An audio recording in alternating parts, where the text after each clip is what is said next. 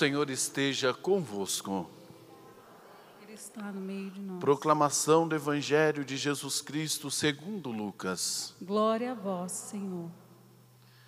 Naquele tempo, um homem que estava à mesa disse a Jesus: Feliz aquele que come o pão no reino de Deus. Jesus respondeu: Um homem deu um grande banquete e convidou muitas pessoas.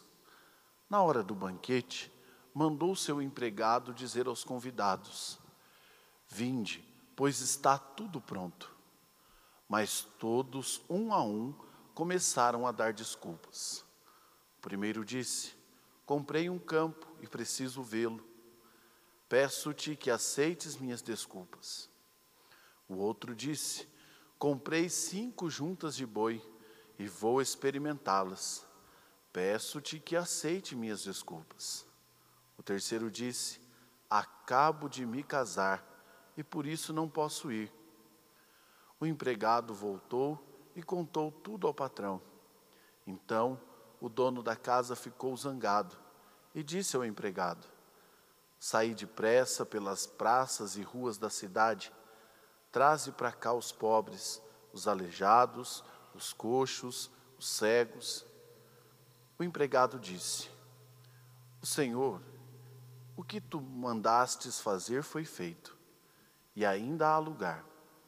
O patrão disse ao empregado: Saí pelas estradas e atalhos, e obriga as pessoas a virem aqui, para que a minha casa fique cheia. Por isso eu vos digo: nenhum daqueles que foram convidados provará do meu banquete. Palavra da salvação. Glória a vós, Senhor. Pelas palavras do Santo Evangelho, Sejam perdoados os nossos pecados. Santo anjo do Senhor, Meu zeloso guardador, guardador, se a ti me confiou a piedade, divina, sempre me reges, me guarde, me governa, me ilumina. Amém. Padre, convida você a colocar a mão no coração e fechar os seus olhos.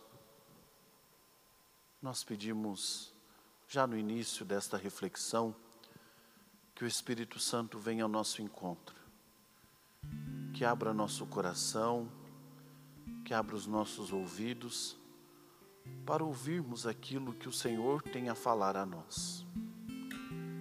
Que eu seja só um instrumento daquilo que o Senhor quer falar a cada um dos corações presentes nesta igreja. Mas também nós pedimos, Senhor, que retire desta igreja, deste lugar, todo e qualquer mal, toda e qualquer influência do mal. Pedimos pela intercessão de São Bento que o mal seja daqui retirado. E dizemos ao mal que quer nos atrapalhar, ao mal que quer nos dividir, ao mal que quer tirar-nos da graça de Deus. A cruz sagrada seja minha luz, não seja o dragão meu guia. Retira-te, Satanás. Nunca me aconselhe coisas vãs. É mal que tu me ofereces, bebe tu mesmo dos teus venenos. Amém. Queridos irmãos e irmãs, nós ouvimos no Evangelho de hoje Jesus dizendo sobre um grande banquete.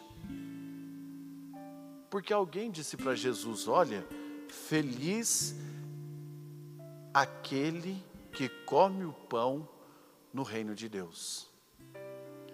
E o que é comer o pão no reino de Deus? É se alimentar da graça, é se alimentar das coisas do reino, é se alimentar das coisas do alto. Quando nós nos alimentamos das coisas do alto, nós nos alegramos, nos tornamos bem-aventurados. Quando se diz no Evangelho a palavra felizes são, significa a mesma coisa que bem-aventurados são. Bem-aventurados, felizes, são aqueles que se alimentam das coisas do alto, ou seja, que comem o pão no reino de Deus. o reino de Deus, nós já ouvimos na palavra que nós não sabemos se está aqui, se está ali, porque ele pode estar aqui, pode estar ali, pode estar lá, está no meio de nós. O reino de Deus, ele já acontece, não de maneira completa, mas já acontece no meio de nós. E para vivermos inseridos no reino de Deus e alimentados no reino de Deus, é preciso se alimentar das coisas do alto, das coisas que vêm do alto. Mas é preciso ainda configurar o nosso coração para se alimentar das coisas do alto. E como é configurar o nosso coração para se alimentar das coisas do alto? Nós ouvimos a receita lá na primeira leitura de hoje. Quando nós ouvimos, logo no seu começo, quando São Paulo diz: Irmãos, tende entre vós os mesmos sentimentos de Cristo Jesus. E por que que São Paulo diz isso? Para dizer para a comunidade viver entre irmãos os mesmos sentimentos de Cristo Jesus. Viver como outros Cristos. Porque afinal São Paulo também vai dizer que nós ou que aqueles irmãos que já viviam nas comunidades, mas também nós somos embaixadores de Cristo. E sendo embaixadores de Cristo, nós devemos ter entre nós os mesmos sentimentos de Cristo Jesus. E onde está fundado os sentimentos de Cristo Jesus? Está fundado na sua paixão, morte e ressurreição. Às vezes brincam com o padre, que o padre fala muito do amor de Deus, e falo mesmo. E usa até o final da música do Padre Zezinho, não é do Padre Zezinho, mas ele gravou, é, que no final ele diz assim: E se eu viver mil anos, então recomeçar, lutando pelo amor vai me encontrar. Não me canso e continuo a falar. Porque o amor de Deus é o cerne, é a essência da nossa vida cristã. E quando São Paulo diz, tende em vós os mesmos sentimentos de Cristo Jesus, ele não está falando de outra coisa, ele está falando daquilo que São João falou depois a nós. Deus amou tanto o mundo que nos deu o seu Filho para nos trazer a salvação. Agora, quais foram as atitudes de amor de Jesus? Para identificarmos nele esse sentimento, que é uma escolha, é verdade, mas que também é um sentimento. Nos seus atos. E quais são os atos de Jesus? Primeiro, São Paulo diz: Ele esvaziou-se de si mesmo. Olha que bonito isso na primeira leitura. Esvaziar-se de si. O que é mesmo o amor, senão uma doação de si para o outro? se não esvaziar-se de si para preencher o outro, se não esvaziar-se do próprio ego, dos próprios gostos, do orgulho, para encher o outro, para que o outro seja cheio. Esvaziou-se de si mesmo, ou seja, não fez nada do que era do seu próprio querer, mas sim fez daquilo que era a vontade do Pai esvaziou-se de si para fazer a vontade do Pai. E por que esvaziou-se de si mesmo? Porque só alguém que esvazia-se de si mesmo pode se encher da graça de Deus. Quem se preenche da graça de Deus precisa esvaziar-se de outras coisas. Quando eu era moleque, que eu fazia encontros vocacionais, as irmãs pequenas missionárias, nos passaram um filme chamado País dos Poços. Tem no YouTube, eu até procurei no YouTube para ver. Tem no YouTube, País dos Poços. E tinha diversos poços, cada um com suas coisas. Estavam cheios os poços, mas cheios de coisas. Cheios de compras, cheios de status, cheios de um monte de coisa E aqueles poços, eles não conseguiam beber, estavam morrendo de sede. Engraçado, né? Parece até uma contradição. Um poço onde se perfura para achar água, morrendo de sede. E por que eles estavam morrendo de sede? Porque estavam cheios de outras coisas. E quem vive cheio de outras coisas, quem não se esvazia para viver a graça de Deus, para se encher da graça de Deus, morre seco. Sabe por que ninguém suporta mais falar, ouvir falar do amor? Sabe por que ninguém mais suporta viver o amor? Sabe por que ninguém mais quer doar-se para o outro? Sabe por que os casamentos estão acabando? Sabe por que as pessoas estão desistindo de viver em Deus? Porque para viver com Deus, eu preciso me esforçar para amar. Mas para amar eu preciso esvaziar-se de si mesmo. Esvaziar do meu orgulho, do meu egoísmo. Esvaziar-se muitas vezes da minha própria vontade. Porque quando eu não faço isso, eu vivo uma secura dentro de mim. Porque a água que me preenche, a água que me sustenta, a água que me faz ter vida nova, é essa água, a água que brota da cruz. Do lado de Jesus é a água que me sustenta, mas se a água que brota do lado da cruz, que brota de Jesus, me acha cheio de outras coisas, de outras decisões, de egoísmo, de vontade própria, como é que a água vai me preencher? Passa direto. Então, nesse filminho, um dos poços estava cheio de água. E aí os outros começaram a perguntar: ah, como é que você está cheio de água? E aí ele foi falando: olha, preciso jogar fora as coisas. Abro parênteses aqui e volto no Evangelho. Por que que aqueles que foram convidados para o grande banquete, o banquete do reino de Deus, o banquete da graça, não foram. Ah, porque um comprou um terreno, precisava viver, outro comprou uma junta de boi, precisava experimentar, outro porque tinha acabado de casar, então achou melhor não ir. Porque cada um arrumou uma desculpa para não se encher da graça de Deus. E às vezes o que nós fazemos é isso é se encher de desculpas para não se preencher da graça de Deus, para não viver com Deus, para não ser de Deus. A gente fica arrumando um monte de desculpinha. E às vezes a primeira desculpa que a gente coloca, ai, é que a carne é fraca. Ah, é que eu sou humano.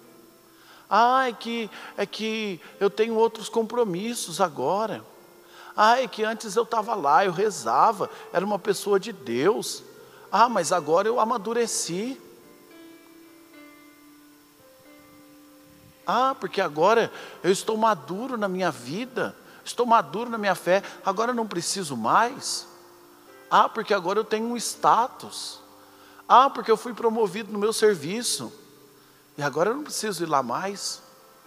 Ah, porque eu consegui o emprego que eu queria, e a primeira coisa que eu faço é me afastar das coisas de Deus. Ah, porque eu rezava para eu arrumar uma Maria na minha vida. E eu rezava para encontrar um José. Encontrei José, encontrei a Maria, casei. Não preciso mais ir lá. E aí vai se esvaziando. E cada hora arruma uma desculpa diferente. Para quê? Para não se encher da graça de Deus para não ter que se esvaziar, porque esvaziar-se é um processo dolorido.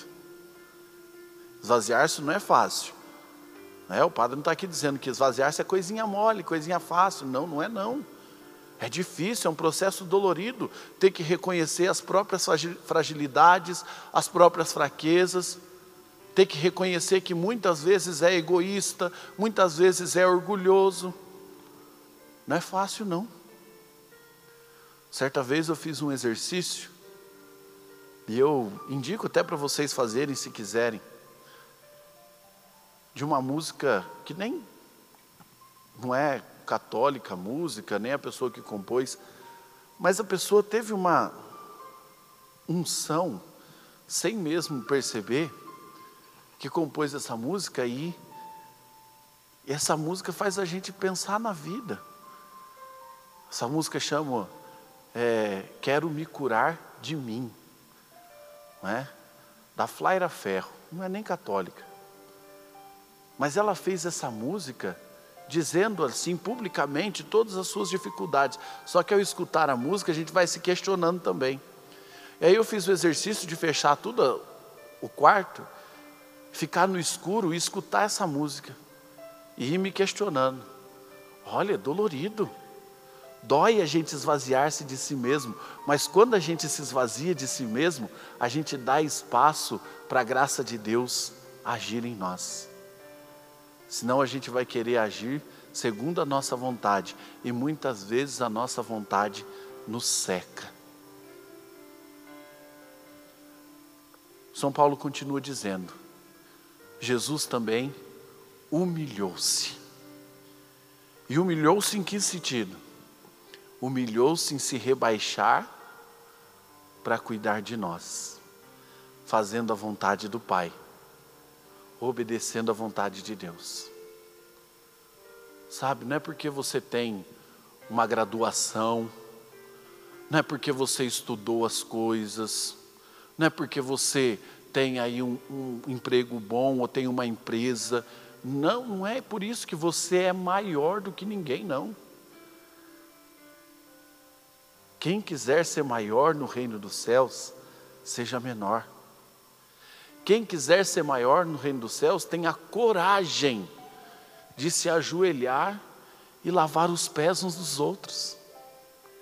Quem quiser ser o maior, humilhe-se a si mesmo como fez Jesus. Ou a gente ainda acha que Jesus não se humilhou? Basta a gente olhar para a cruz, que a gente já vai entender que Jesus Cristo, existindo em condição divina, se fez homem, se humilhou, para nos ensinar a lavar os pés, a amar, a se doar. E o terceiro, Jesus fez-se. Diferente de Nossa Senhora. O que, que Nossa Senhora disse ao anjo? Faça-se em mim. Jesus se fez em nós. E ao se fazer em nós, ele se fez amor. Porque ele ensinou a amar nos gestos, ele ensinou a amar nas pequenas coisas, ele ensinou a amar o próximo. Jesus fez-se amor. Enquanto nós dizemos, Senhor, faça-se em mim como Nossa Senhora fez, faça-se no meu coração o seu amor, faça-se no meu coração a sua graça, faça-se no meu coração a tua vontade. Jesus se fez amor para cuidar de nós. Se fazer amor para cuidar do outro não é uma coisa boba, não é uma coisa infantil. Se fazer amor para cuidar do outro não é uma idiotice como a gente escuta por aí. Não, não é uma imbecilidade. Se fazer amor para cuidar do outro é ter os mesmos sentimentos de Cristo Jesus. E se a gente não está disposto a se fazer amor para cuidar do outro como Jesus fez conosco, então nós não estamos dispostos a participar do grande banquete que Ele preparou para nós. Por isso, Jesus, Ele cuida de nós. Por isso, Jesus, ele nos ama. Por isso Jesus se deu a nós em amor.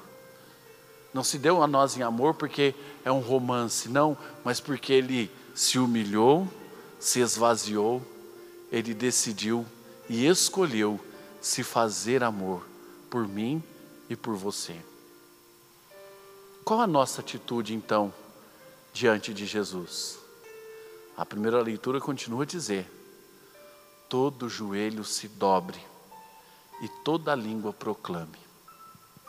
Aonde for, a, por onde nós passarmos, onde nós andarmos, seja nos vales tenebrosos ou seja nas altas montanhas, onde nós passarmos, nosso joelho se dobre, nossa língua proclame que Jesus Cristo é o Senhor. E é o Senhor por quê? É o Senhor porque eu mereço que Ele seja o Senhor? É o Senhor porque eu sou bom e sou o suficiente? Não. É o Senhor porque Ele decidiu amar. Sabe, às vezes, a gente não decide amar, não. Às vezes a gente decide humilhar, às vezes a gente decide xingar, às vezes a gente decide maltratar o outro. Às vezes dentro de casa a gente decide brigar, fica querendo brigar por tudo, tudo causa discussão, tudo tenta causar discórdia, tudo causa desunião, porque não é feito do nosso jeito, porque não é segundo o nosso querer. Ah, porque meu esposo não faz assim, do jeito que eu quero, então eu prefiro discutir porque tem que fazer do meu jeito. Se não for do meu jeito, eu me separo. Ah, se minha esposa não fizer aquilo que eu quero, eu me separo dela. Corro atrás de outra que vai fazer do meu jeito. Ah, porque se meu filho não for exatamente do jeitinho que eu estou pensando que ele tem que ser, eu mando ele embora de casa. Por que ficar com um filho dentro de casa que vai que não vai ser do jeito que eu quero. Ah, se meus pais não for do jeito que eu quero, eu pego as minhas coisas e sumo de casa. Quero ver o que, é que eles vão fazer. A gente decide um tanto de coisa, mas muitas vezes a gente não decide amar. A gente não decide se dar em amor a gente não decide perdoar, a gente não decide recomeçar. Aí a gente vem aqui diante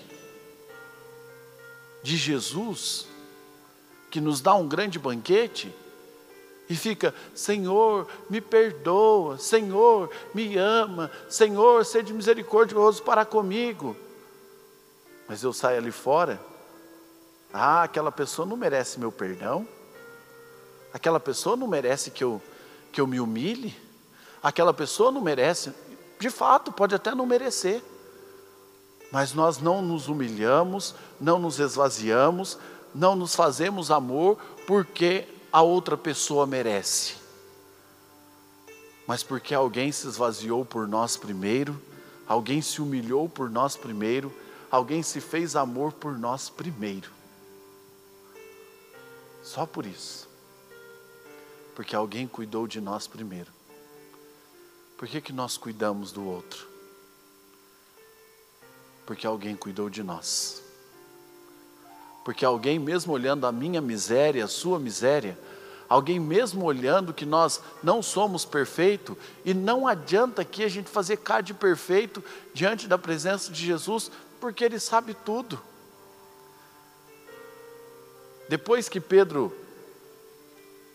viu Jesus na ressurreição, ele pulou do barco e foi lá falar com Jesus, meio que ansioso, mas aí Jesus perguntou para ele três vezes: Pedro, tu me amas? E ele tentou disfarçar as duas vezes: Ah, Senhor, sabe né, que eu te amo. Mas quando ele perguntou a terceira vez, Pedro disse: Senhor, tu sabes tudo, não adianta eu esconder. Não adianta eu mascarar que eu sou bom, suficiente, maravilhoso. Não adianta. Porque Ele sabe tudo. Só que Ele pede de nós. Tende os mesmos sentimentos. Ame como Cristo te ama. Humilhar-se por amor. Esvaziar-se por amor. Se fazer amor. Eu repito, não é idiotice, não não é bobajada, não. Não é viver como bobinho, não. mas é ter no coração os mesmos sentimentos daquele que nos amou primeiro. Essa é a grandeza de Jesus. Essa é a grandeza do Senhor. Por isso, diante de Jesus, todo joelho se dobre. Por isso, diante de Jesus, toda língua proclame que Ele é o Senhor. E Ele sendo o Senhor, nada pode nos fazer mal. Padre, é difícil viver assim. É bonito, mas é difícil, Padre. É difícil, Padre, a gente amar como Jesus, é difícil ter em nós os mesmos sentimentos de Cristo, mas e se eu passar por dificuldade?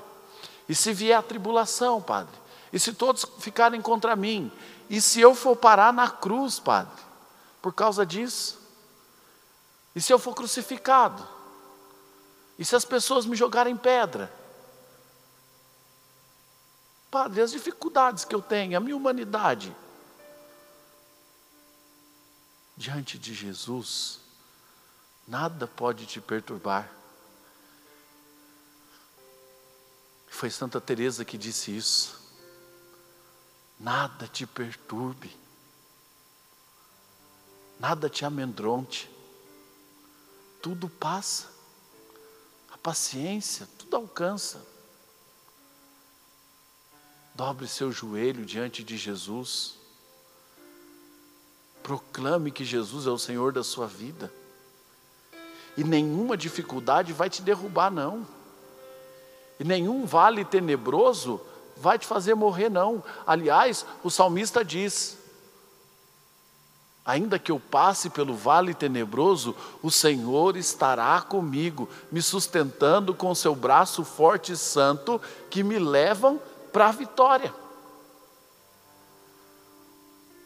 Se eu estou com Jesus, se eu proclamo na minha vida que Jesus é o Senhor da minha história, se diante de Jesus eu dobro os meus joelhos, porque Jesus é o meu Senhor, nada pode abalar, nada te amedrontes.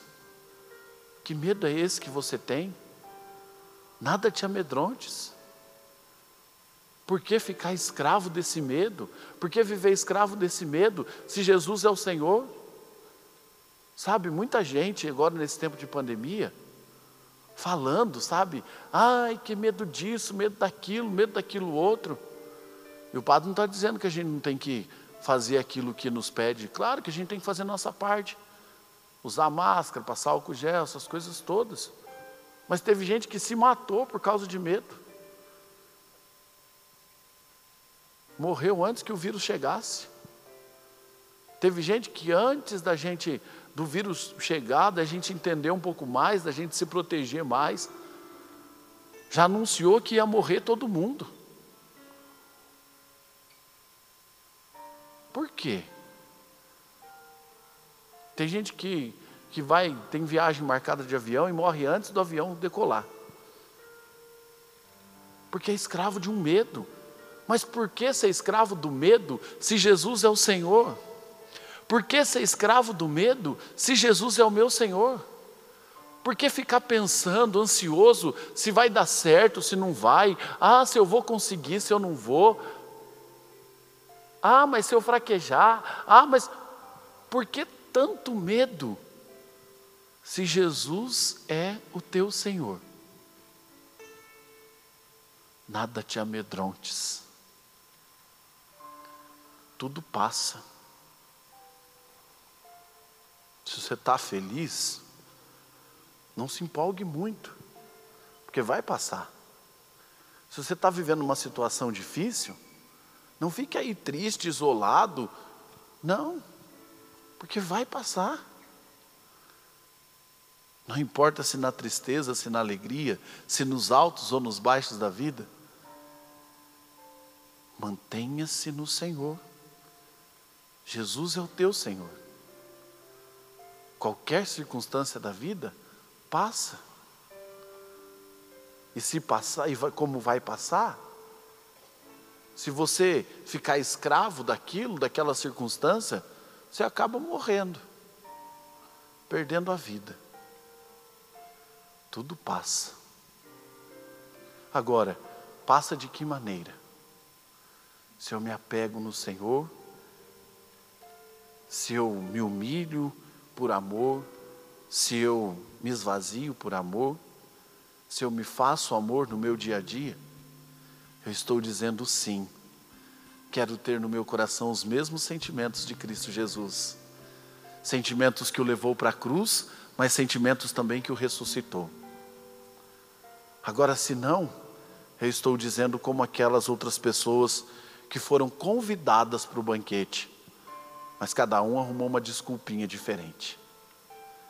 Cada um arrumou uma desculpinha para não ir, para não participar, para não fazer parte, para jogar fora. Qual a minha decisão? Assumir a minha vida com Jesus ou jogar a minha vida fora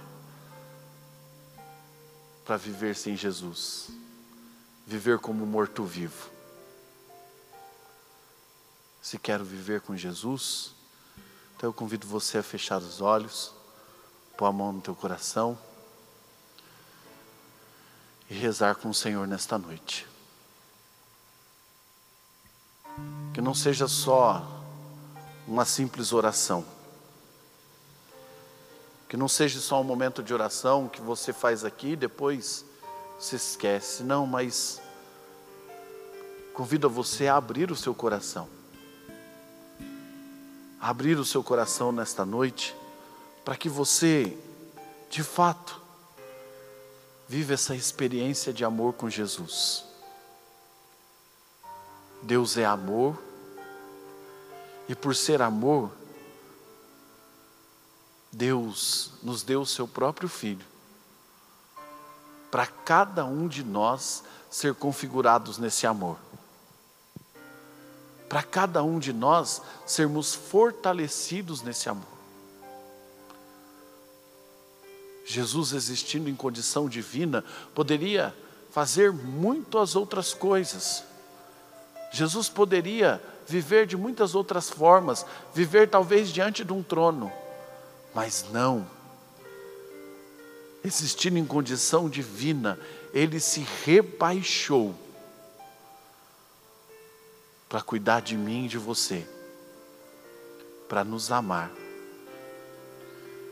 Então não perca mais o seu tempo em viver outras coisas que te esvazia de Deus, que te seca da presença de Deus.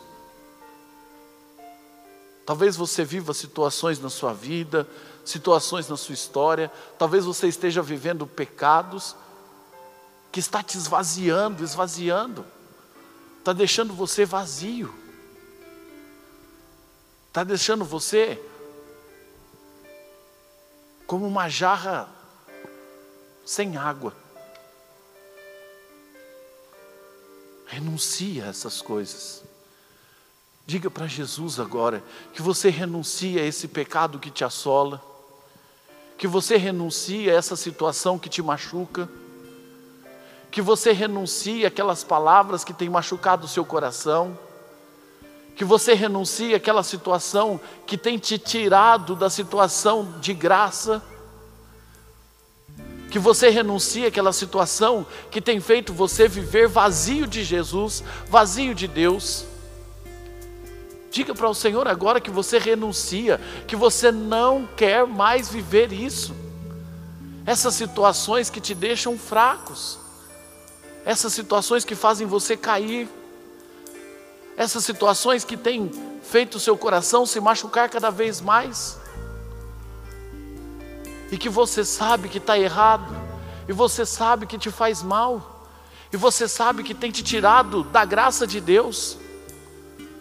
Mas ainda assim você continua lá, vivendo as mesmas coisas, buscando as mesmas coisas, buscando as mesmas situações, correndo atrás das mesmas coisas que te machucam, das mesmas coisas que te esvaziam. Renuncia a isso. Renuncia aquele pensamento que não sai da tua cabeça Talvez aquele pensamento de ódio, de raiva, de rancor que você tem. Talvez aquele pensamento que você tem de si mesmo, dizendo até: eu não presto, eu não valho nada, eu não sou bom, eu sou qualquer um. Renuncie a esses pensamentos. Talvez aqueles pensamentos que vêm na sua cabeça e que muitas vezes, em muitas circunstâncias, você pensa: o Senhor não me ama, o Senhor não olha para mim, está dando tudo errado. Talvez aquele pensamento que venha na sua cabeça que faz você pensar que você é um fracassado, é uma fracassada. Renuncie esses pensamentos. Renuncie às palavras que fazem você viver sem graça. Palavras que tiram a sua alegria palavras de humilhação que você disse, ou palavras de humilhação que você recebeu. E palavras que ficam aí martelando dentro de você. Renuncie a essas palavras. Palavras que te machucam, frases que te machucaram. Vem muitas frases no coração do Padre, dizer que você ouviu palavras que te diz que você não presta, que você não vai muito longe, que você não tem capacidade, que você é um fracassado mesmo, porque a sua família inteira fracassou e você também fracassa, que você não presta, porque a sua família inteira não presta e você também não presta.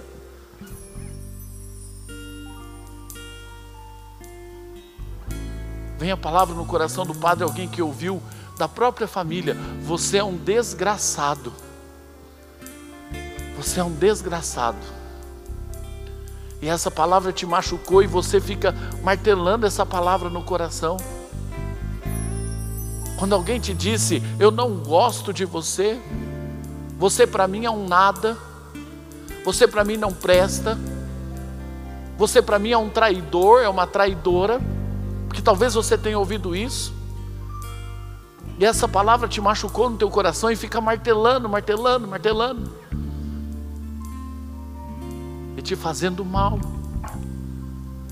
Renuncia a isso. Você não é o rótulo que te colocaram, não. Você não é o rótulo que colocaram sobre você. Você não é a identidade que falaram sobre você. Você não é o julgamento que te fizeram, não é. Você é filho e filha de Deus, e Deus te ama tanto, que deu seu próprio filho. E o filho te ama tanto que humilhou-se, humilhou-se, se tornando humano, para cuidar da sua humanidade. O filho esvaziou-se, esvaziou-se não por outra coisa, para te preencher como a gente coloca uma água dentro de um copo, Jesus se esvaziou para encher o nosso coração. Jesus esvaziou o seu sangue na cruz para nos encher do seu sangue precioso, para nos dar vida nova, para nos dar ressurreição, para nos fazer nascer de novo. Você não é qualquer um, você não é as suas feridas, você não é os pecados que você comete. Você não é os rótulos que te colocaram, você não é a identidade que fizeram de você, você não é a opinião dos outros. Você é filho de Deus, amado por Deus, cheio e cheia da graça de Deus, e que você tem um Senhor, você não tem a si mesmo, você não tem ninguém que manda em você, você não tem ninguém que faz de você um escravo, não. Você tem um Senhor. E um Senhor que cuida de você no amor. E um Senhor que cura o teu coração quantas vezes for preciso. E um Senhor que te perdoa. E um Senhor que é misericordioso com você quantas vezes for preciso, porque Ele te ama. E ele não sabe ser outra coisa a não ser amor. Ele não sabe ser de outro jeito a não ser amor. Por isso, proclame o nome desse Senhor na sua vida, na sua história. O Senhor está com você em todos os momentos, nas alegrias e nas tristezas. Nos altos do, dos montes, quando você está festejando, ou quando você está passando pelos vales de lágrimas, o Senhor está com você, porque Ele é Deus conosco, é o Emmanuel, te sustenta, não te deixa desfalecer não te deixa perder a vida, não te deixa morrer. Ele te sustenta. Se você deixa, Ele te sustenta. Ele tira o seu medo, Ele tira a sua dor, e nada pode te abalar. Que você possa fazer desse refrãozinho nós vamos cantar o nome de Jesus, a proclamação da tua vida, que Jesus é o teu Senhor. Repete com o Padre: Jesus, Jesus é o meu Senhor. Eu proclamo que Jesus é o meu Senhor é o Senhor da minha vida, é o Senhor da minha história. Jesus é o meu Senhor. Jesus,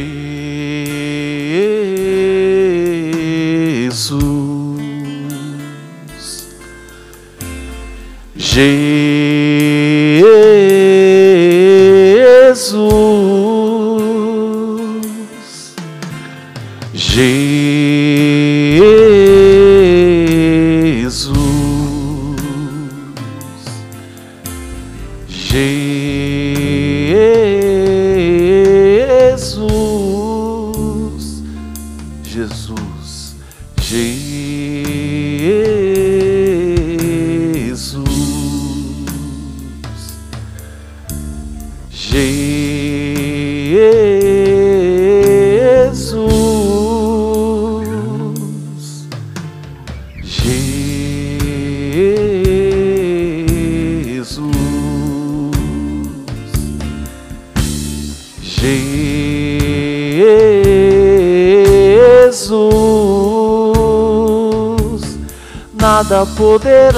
Me abalar, nada poderá me derrotar, pois minha força e vitória tem um nome, ele é Jesus.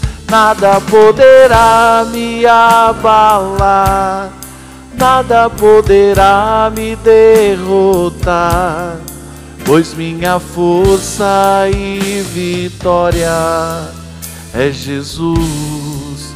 Mais uma vez, nada poderá me abalar, nada poderá me derrotar, pois minha força e vitória tem um nome, Ele é Jesus nada poderá me abalar, nada poderá me derrotar, pois minha força e vitória é Jesus. Jesus.